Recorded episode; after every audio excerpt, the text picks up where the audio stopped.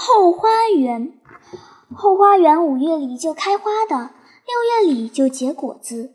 黄瓜、茄子、玉蜀梨、大芸豆、冬瓜、西瓜、西红柿，还有爬着蔓子的倭瓜。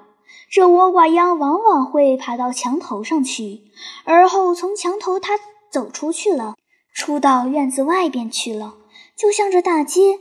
这倭瓜蔓上开了一朵大黄花。正临着这热热闹闹的后花园，有一座冷清清的黑洞洞的磨坊。磨坊的后窗子就向着花园，刚好沿着窗外的一排种的是黄瓜。这黄瓜虽然不是倭瓜，但同样会爬蔓子的。于是就在磨坊的窗棂上开了花，而且巧妙地结了果子。在朝露里，这样嫩弱的须蔓的梢头，好像淡绿色的玻璃做的，不敢去触。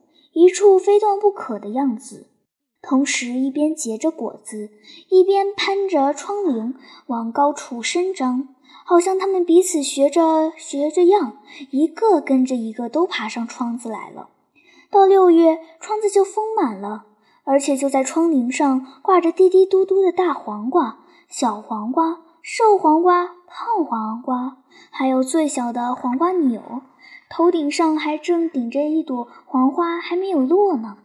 于是，随着磨坊里打着铜筛箩的震斗，这些黄瓜也就在窗子上摇摆起来了。铜锣在莫夫的脚下东踏一下，它就东；西踏一下，它就东。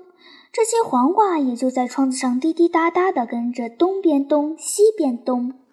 六月里，后花园更热闹起来了。蝴蝶飞，蜻蜓飞，蚂蚱跳，螳螂跳，大红的外国柿子都红了，茄子青的青，紫的紫，油明甚亮，又肥又胖。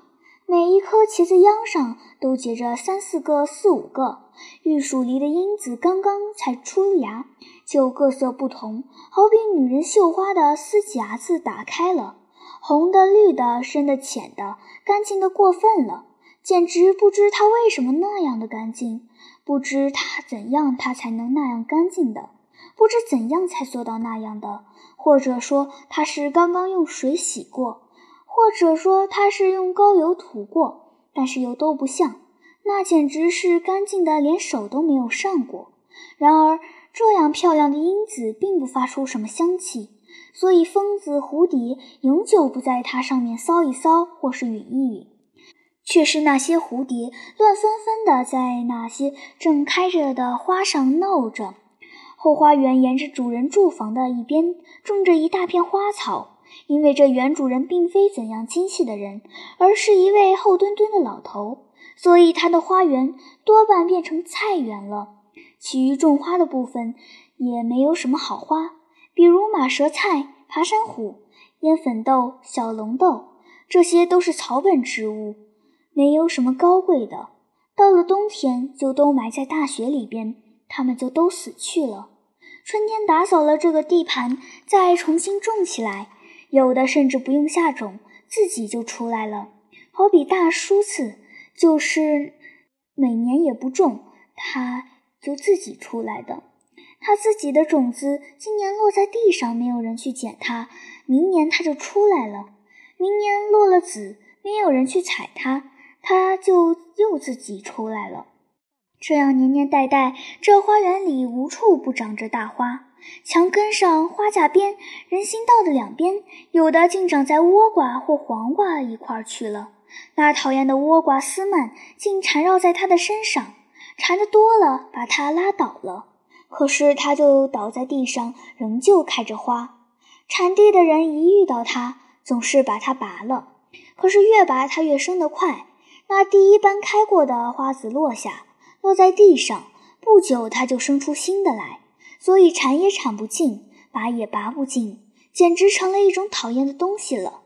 还有那些被倭瓜缠住了的，若想拔它，把倭瓜也拔掉了，所以只得让它横躺竖卧在地上，也不能不开花，长得非常之高，五六尺高，和玉蜀梨差不多一般高，比人还高一些。红辣辣的，开满了一片。人们并不把它当作花看待，要折就折，要断就断，要连根拔也都随便。到这园子里玩的孩子随便折了一堆去，女人插满了一头。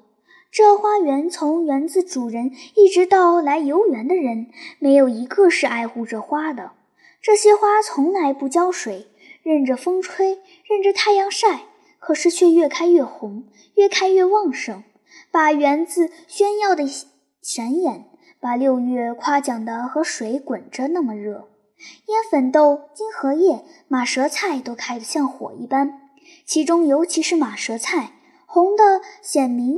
晃眼，红得它自己随时要破裂，留下红色的枝叶来。